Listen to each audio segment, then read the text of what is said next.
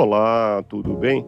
Sejam bem-vindos ao podcast Espiritismo. Aqui é o Paulo e aonde quer que você esteja, você está em ótima sintonia. Hoje vamos conversar com você na visão espírita sobre a Páscoa. O Espiritismo não celebra a Páscoa, mas respeita as manifestações de religiosidade das diversas igrejas cristãs e também não proíbe que seus adeptos manifestem sua religiosidade.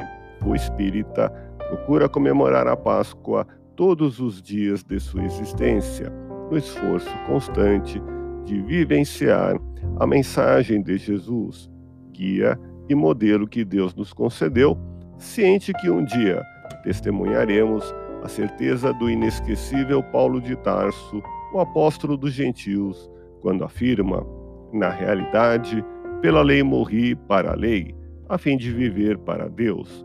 Estou crucificado com Cristo. Já não sou eu que vivo, é Cristo que vive em mim.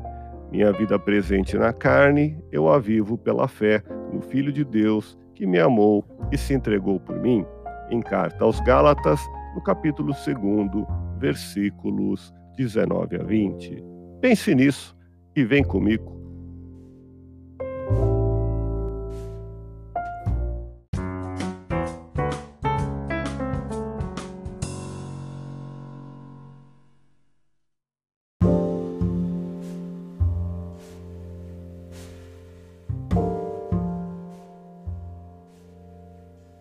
Estamos iniciando, harmonizando a mente na paz do Cristo, nesse sentimento de convívio fraterno, pela comunhão de intenções e pensamentos voltados para o bem, a caridade e o amor ao próximo. Hoje, conversando com você, vamos falar sobre a Páscoa, ou passagem, que marca o fim do Êxodo, através do qual o povo hebreu libertou-se da escravidão sofrida durante séculos no Egito.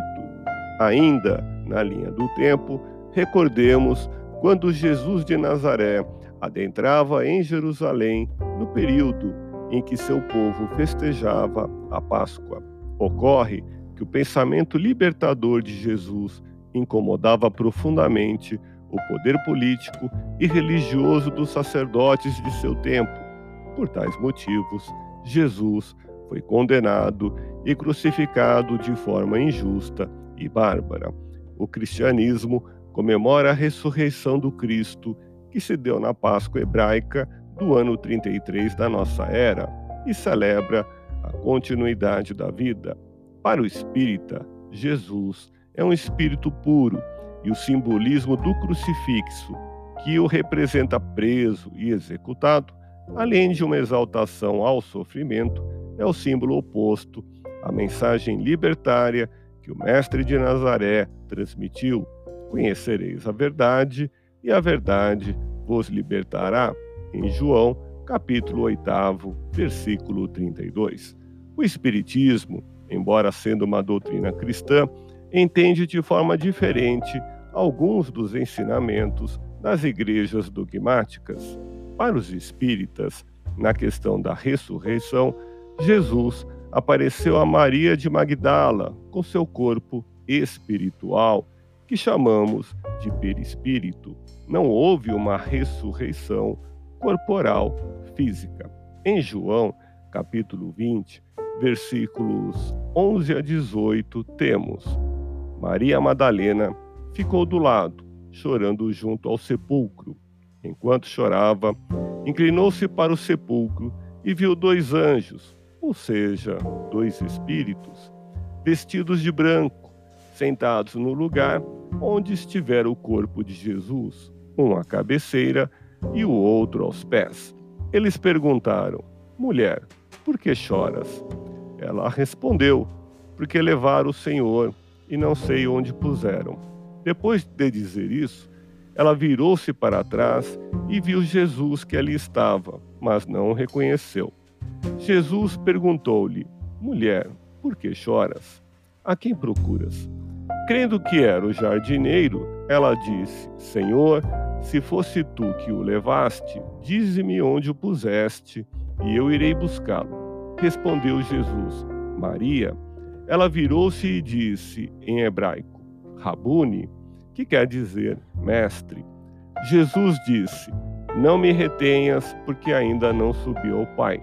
Nesse trecho, a comprovação do corpo espiritual. Vai aos meus irmãos e dize-lhes: Subo para meu Pai e vosso Pai, meu Deus e vosso Deus. Maria Madalena foi anunciar aos discípulos que tinha visto o Senhor e contou o que Jesus tinha dito. Allan Kardec, em A Gênese, os Milagres e as Predições segundo o Espiritismo, no capítulo 15, item 61, nos esclarece: as aparições de Jesus após sua morte são relatadas por todos os evangelistas com detalhes circunstanciados que não permitem duvidar da realidade do fato. Elas se explicam, além disso, perfeitamente pelas leis fluídicas e pelas propriedades do perispírito e não apresentam nada de anormal com os fenômenos do mesmo gênero, cuja história antiga e contemporânea oferece numerosos exemplos, sem deles excetuar a tangibilidade. Jesus se mostrou, portanto, com seu corpo perispiritual, o que explica que não foi visto senão por aqueles a quem quis se fazer ver. Se tivesse tido seu corpo carnal, teria sido visto por qualquer pessoa, como durante sua vida. Em nenhum momento, Jesus derrogou as leis naturais do nosso planeta. A sua doutrina de amor e perdão é muito maior que qualquer milagre, até mesmo a ressurreição. Isso não invalida a festa da Páscoa em seu simbolismo. A Páscoa hebraica pode ser interpretada como a nossa libertação da ignorância, das mazelas humanas, para o conhecimento, o comportamento ético-moral. A travessia do Mar Vermelho representa as dificuldades para a transformação. A Páscoa cristã representa a vitória da vida sobre a morte, do sacrifício pela verdade e pelo amor. Jesus de Nazaré demonstrou que se pode executar seres humanos, mas não se consegue eliminar as grandes ideias renovadoras, os grandes exemplos de amor ao próximo e de valorização da vida. Como a Páscoa cristã representa a vitória da vida sobre a morte, ressaltamos o que aprendemos no Espiritismo de que a vida só pode ser definida pelo amor e o amor pela vida. Foi por isso que Jesus de Nazaré afirmou que veio ao mundo para que tivéssemos vida em abundância, isto é, plena de amor. Os luminosos ensinamentos de Jesus e o seu retorno em aparição tangível ou materialização, não em ressurreição biologicamente inviável, pois o fato do retorno à vida corporal de um indivíduo realmente morto seria contrário às leis da natureza e, consequentemente, miraculoso. Comprova-se na seguinte afirmação do Mestre de Nazaré aos onze apóstolos em Lucas, no capítulo 24, versículos 36 a 43. Enquanto falavam, Jesus apresentou-se no meio deles e disse: A paz esteja convosco. Assustados e cheios de medo, julgavam estar vendo um espírito. Mas Jesus lhes disse: Por que estáis perturbados e por que estas dúvidas em vossos corações? Vede minhas mãos e pés, sou eu mesmo. Tocai-me e vede. Um espírito não tem carne, nem ossos, como eu tenho. Dizendo isso, mostrou-lhe as mãos e os pés. Como ainda assim, dominados pela alegria, não acreditassem e permanecessem surpresos, perguntou-lhes: Tendes aqui alguma coisa para comer? Então lhe ofereceram um pedaço de peixe assado. Jesus o tomou e comeu diante deles. Lembremos ainda com Allan Kardec em A Gênese, os milagres e as predições segundo o Espiritismo, no capítulo 15, item 61. Seus discípulos, ignorando a causa primária do fenômeno das aparições, não percebiam a causa dessas particularidades, que eles não notavam provavelmente. Viam Jesus e o tocavam. Para eles, deveria ser seu corpo ressuscitado.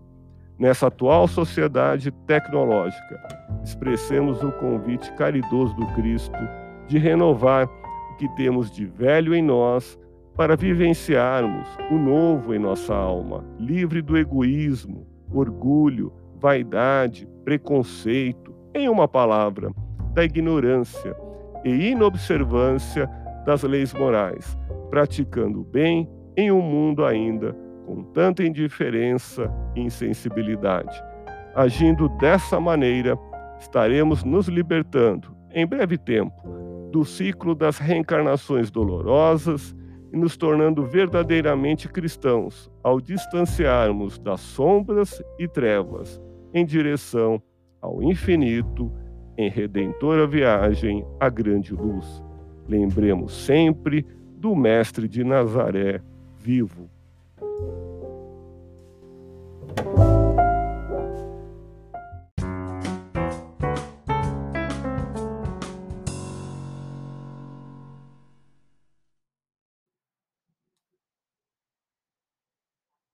Nesse instante, unidos com o pensamento em Jesus, vibremos amorosamente pela nossa transformação interior.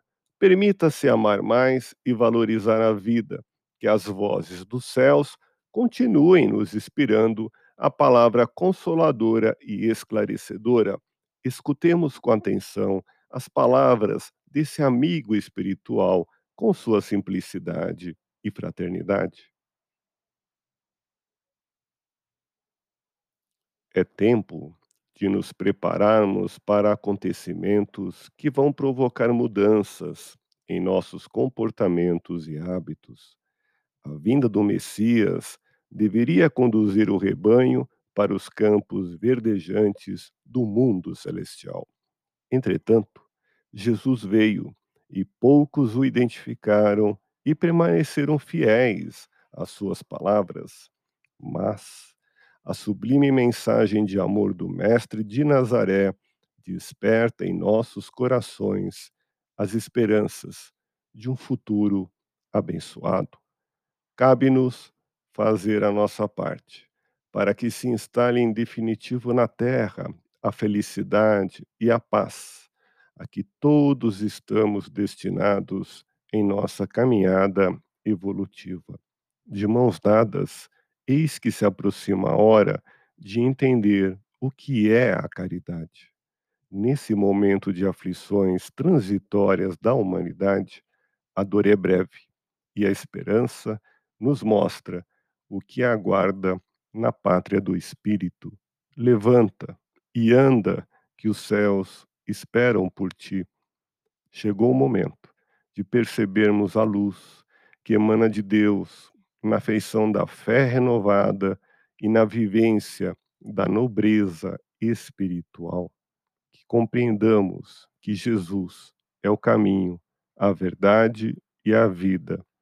Faz o teu coração sentir que existe o caminho da paz, que a verdade é a esperança e que a vida é o berço onde existe somente o amor.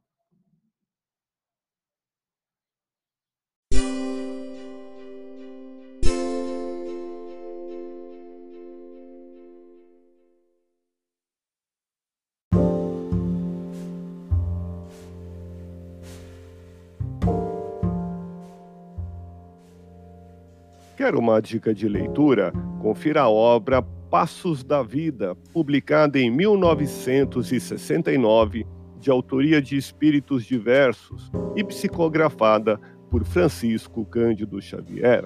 Livro com mensagens que nos convidam à observação, à reflexão e à harmonia em torno da nossa peregrinação na Terra.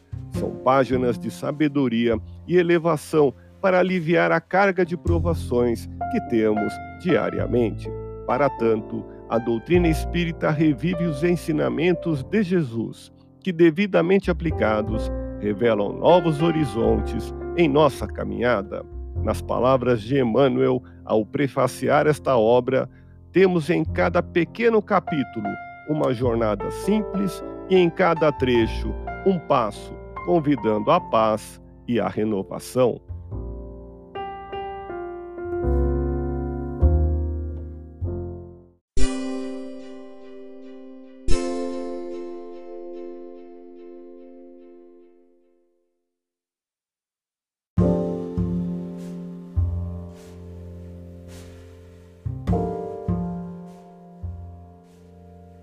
Quer uma dica de filme? Confira o filme mudo O Rei dos Reis, The King of Kings, produzido em 1927 nos Estados Unidos da América, com a direção de Cecil DeMille, estrelando Henry Byron Warner no papel de Jesus. É uma mistura hábil de reverência espiritual e imaginação cinematográfica. No elenco, onde todos os atores estão adequados e eficientes, temos a imagem de Jesus como impressivo e severo, mas também risonho e bem-humorado, numa composição memorável do personagem no cinema. É uma clássica versão muda da vida de Cristo, extremamente bem realizada e encenada, repleta de detalhes imaginativos, evitando o comum e o óbvio. O valor histórico e a religiosidade estão caracterizados nesta obra cinematográfica, incluindo durante a exibição a menção aos evangelistas, capítulos e versículos dos trechos extraídos do Evangelho de Jesus. O filme inicia brilhantemente através da primeira visão de um menino curado da cegueira por Jesus e, na sequência, com a desobsessão de Maria de Magdala. A partir daí, não faltam ideias interessantes, como, por exemplo, a cena do cão fiel ao pé da cruz do bom ladrão. O filme tem ainda bons efeitos especiais de luz e sombra, com o início e o ressurgimento do Cristo filmado em cores, em fase ainda experimental no método de duas cores da Technicolor. Vale a pena conhecer esse grande clássico mudo, essa obra-prima do cinema. Estamos juntos e temos muito a divulgar. Agradeço a sua companhia e atenção. Um grande abraço, fique na paz e até o próximo episódio do podcast Espiritismo.